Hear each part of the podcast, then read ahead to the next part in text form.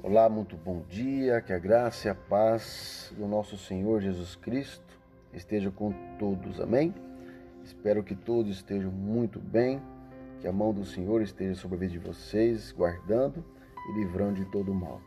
Querido e querida irmã, hoje, domingo, um dia maravilhoso, gostaria de ministrar ao meu coração e ao teu coração nesta manhã.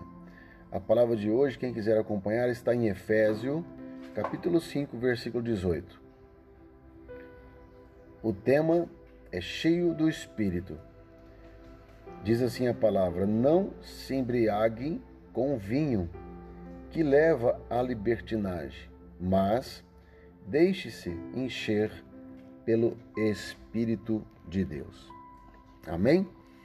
Então, querida, a palavra é muito clara que ali Paulo na igreja de Éfeso, ele estava ensinando que se nós quisermos sermos cheios de algo, que nós não venha se encher de vinho, que talvez ele traz a libertinagem, ele traz consequências se você encher demais.